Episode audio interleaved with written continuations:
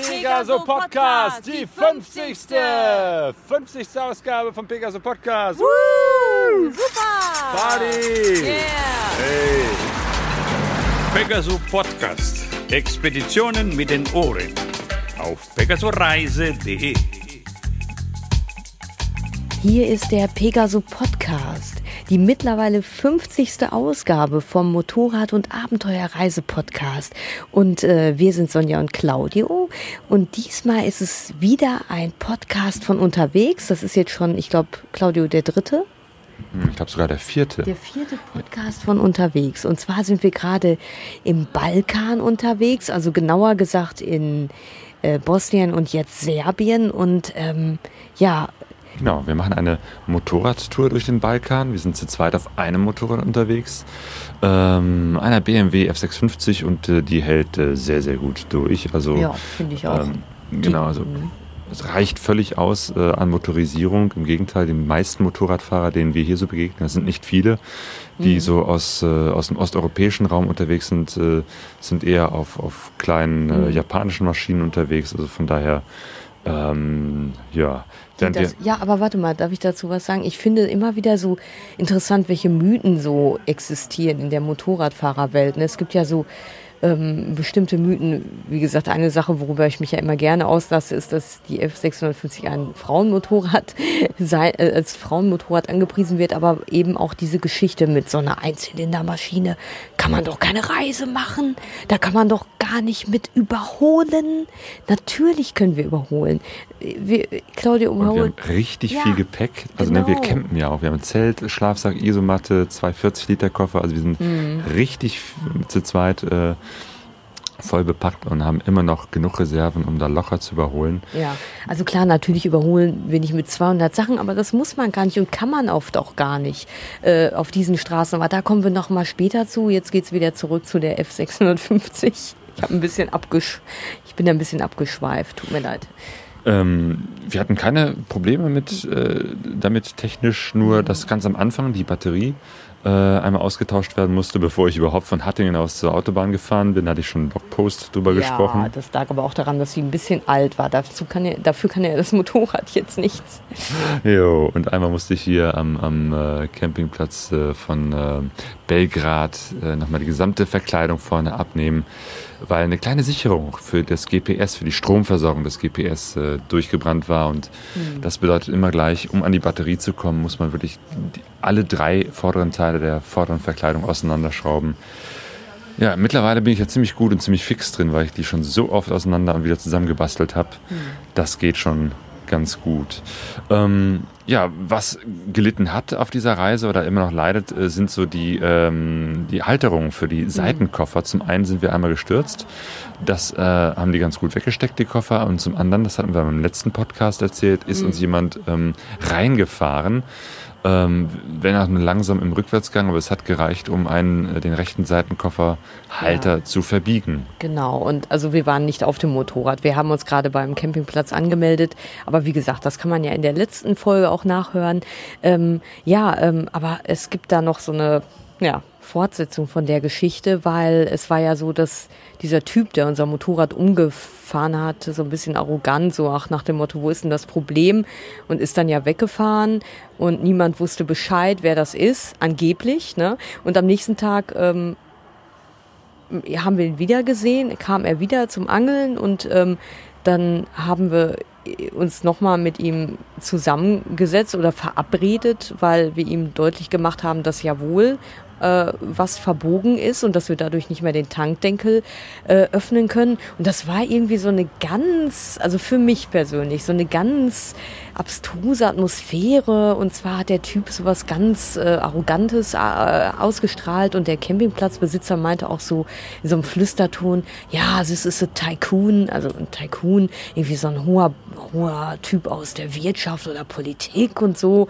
Also irgendwie wurde das so ganz äh, seltsam. Und dann sind wir da zu so einer. Der King of the Ring. Ja, irgendwie so hat er sich auch aufgeführt und dann sind wir da zu so einer Pizzeria gefahren. Da saß er mit seiner Gefolgschaft und dann hat einer seiner äh, Mitarbeiter sich mit uns an den Tisch gesetzt und dann so ganz komisch irgendwelche Versicherungspapiere ausgefüllt und das Hat die ganze Zeit die Sonnenbrille an. ja, also es war, ja, und dann hat Claudio so gefragt, ja, Moment mal, aber beim ADAC habe ich äh, telefonisch erfahren, dass es da so ein bestimmtes Dokument bei der Polizei gibt und er so, oh, you, you, you have to believe me, I want that you have a good picture of uh, Serbia and that when you come the next time, that you think good of Serbia und dann hat er uns so seinen Dienstausweis äh, gezeigt, also dass er angeblich auch Polizist ist, äh, kann man jetzt glauben oder nicht. Auf jeden Fall ähm, keine Ahnung, wie die Geschichte ausgeht, ob wir da, äh, ach so, wir sollen ihm dann praktisch die Rechnung zuschicken im Nachhinein und er wird das dann angeblich über seine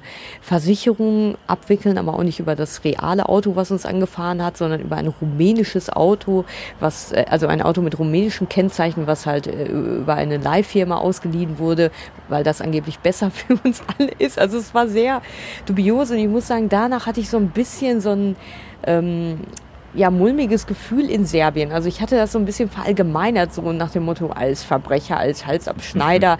ähm, Ob wir jemals irgendwie den, den Schaden bezahlt bekommen werden, Ja, werden in ja. einem der nächsten äh, 50 Podcasts mal. Irgendwann, Genau. ja, wir kommen darauf zurück. Genau, auf jeden Fall habe ich mich danach, wie gesagt, so ein bisschen mulmig gefühlt und alle so ein bisschen komisch beäugt. Und da stolperte uns ein junger Mann vors Motorrad und ich glaube, der ist genau deshalb gekommen, um dieses äh, Bild wieder zu korrigieren. Und zwar war das der Nenad. Und hier, hier rechts ist äh, das Garten, wo äh, meine Oma, Oma, from. Ja, dein Opa. ja, meine Ja? Oma, meine Oma. Ja. Ja, wir sind jetzt hier unterwegs mit dem Nenad in äh, Kož, Kožnica. Kobischnica. Kobischnica. Ist ein kleines Dorf in der Nähe von Nekotin. Ja, sieben Kilometer von Negotin. Ja. Und du sprichst Deutsch. Ah, Ein bisschen. ich, ich verstehe alles, nur ich kann nicht so gut sprechen. Ja. Wie, wie hast du denn Deutsch gelernt? Äh, auf dem Fernsehen, aus Spielen, Gameboy und so. Ja. Ja, vielleicht sollen wir mal erzählen, wie wir den Nenad überhaupt getroffen haben. Und zwar sind wir heute Nachmittag durch Negotin ne, gefahren und dann einmal lief jemand auf die Straße und sagte, hallo, braucht ihr Hilfe? Und das war der Nenad und der hat uns netterweise eingeladen zum Haus, ja, zu seinem Haus mit seiner Oma und Opa und einem Hund, einer deutschen Dogge Namens Skala. und ganz vielen Tieren, Vögeln, Genau. Ja. äh, Schweinen. Total nett. Papageien, ganz viele Papageien in äh, Serbien und ähm, ja, mit einer ganz netten Familie und äh, ja, äh, Nennert hat uns jetzt eingeladen, eine Nacht zu übernachten bei ihm und das nehmen wir gerne an und jetzt zeigt er uns so ein bisschen, wir brettern mit ihm jetzt hier durch die Nacht und er zeigt uns jetzt so ein bisschen äh, Negotin bei Nacht. Genau, das Nekotin Nightlife. Ja. ist, es ist äh, Negotin ist a small village, yes, äh, ein, eine kleine Kleine Stadt und äh,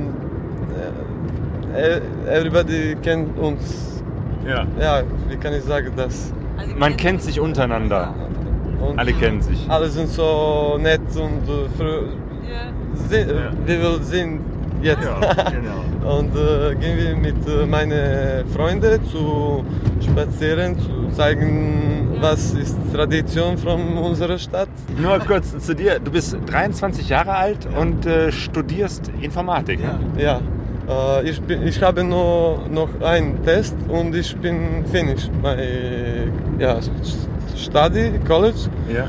Und äh, ich, ich muss, ich muss äh, suche some Arbeit. Ah ja, Ja. genau. Dann suchst du dir Ja. Arbeit. Ja. Nur ich, ich weiß nicht, äh, wo, wo zu suchen Arbeit. Ich kann gehen in Deutschland, in Frankfurt zu meiner Mutter und Vater oder bleib hier. Aber ich, ich, ich denke, ich bleibe hier. Ja, gefällt's dir? Ja, mir gefällt äh, mir gefällt's auch Deutschland. Ja, Mhm. nur mir meine zu viele Freunde hier. Ja. Ja. und ich kann nicht in Deutschland so Spaß machen selber O oder neue Freunde oder. Ja. Ja, bei dem Nenad haben wir dann äh, sogar noch zwei Nächte übernachtet und Nenad hat uns richtig mitgenommen, so ähm, ja, in das Leben in der Stadt Negotin. Genau, in, in sein Leben, in das Leben seiner Kumpels. Also We cannot uh, translate this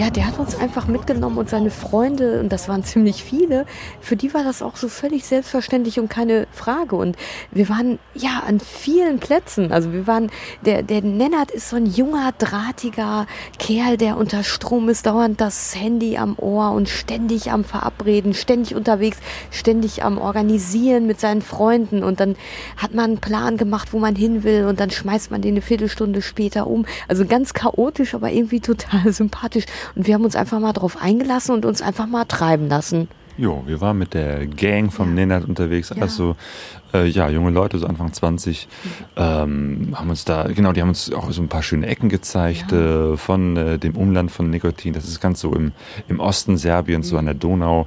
Wir waren an so einem Wasserfall im Wald, wir waren am Fluss, wo die so schwimmen waren oder so ins, ins Wasser gesprungen sind. Ähm, wir haben uns abends, nachts auf einem Schulhof getroffen, äh, Ja. dann noch was getrunken.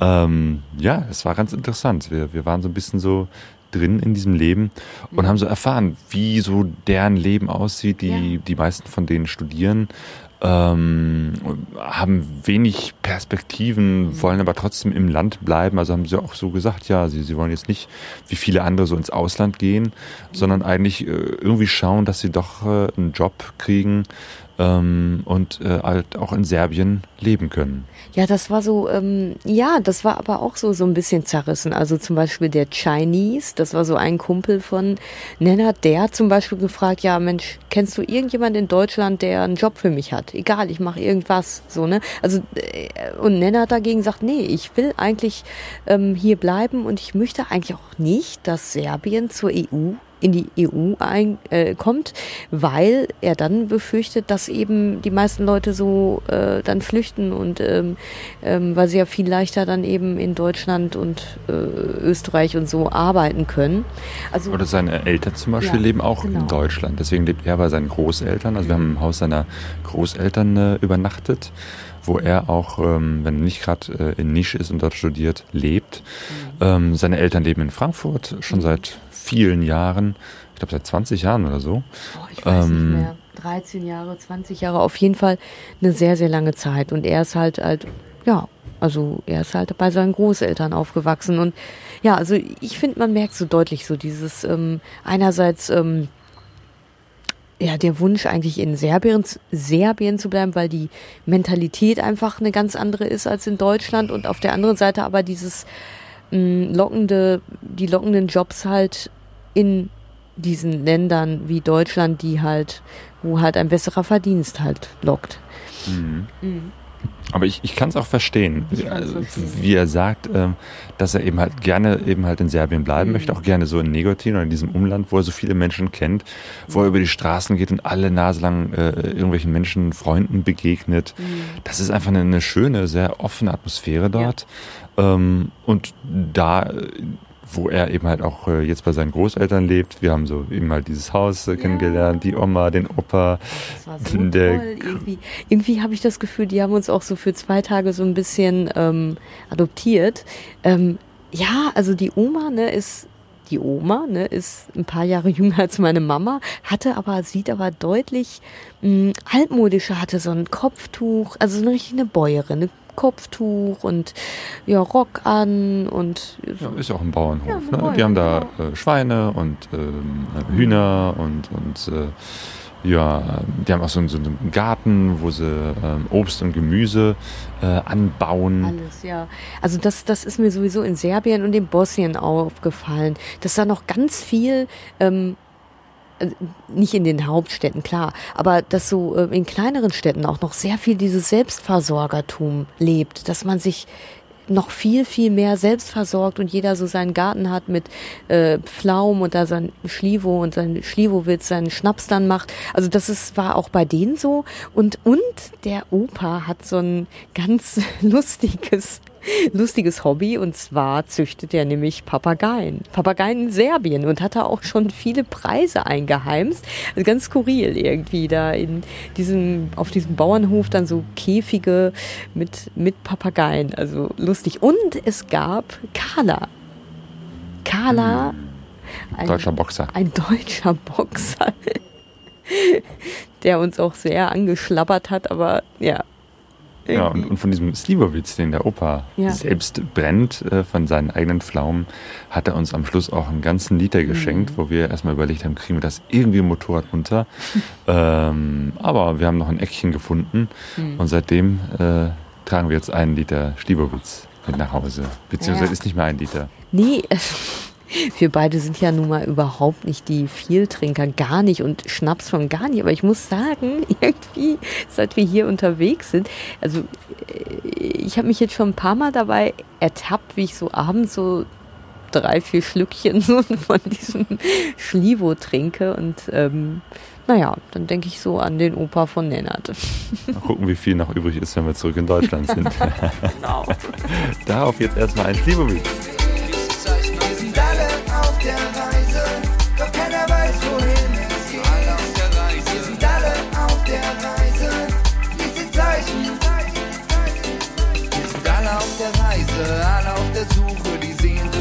Sehnsucht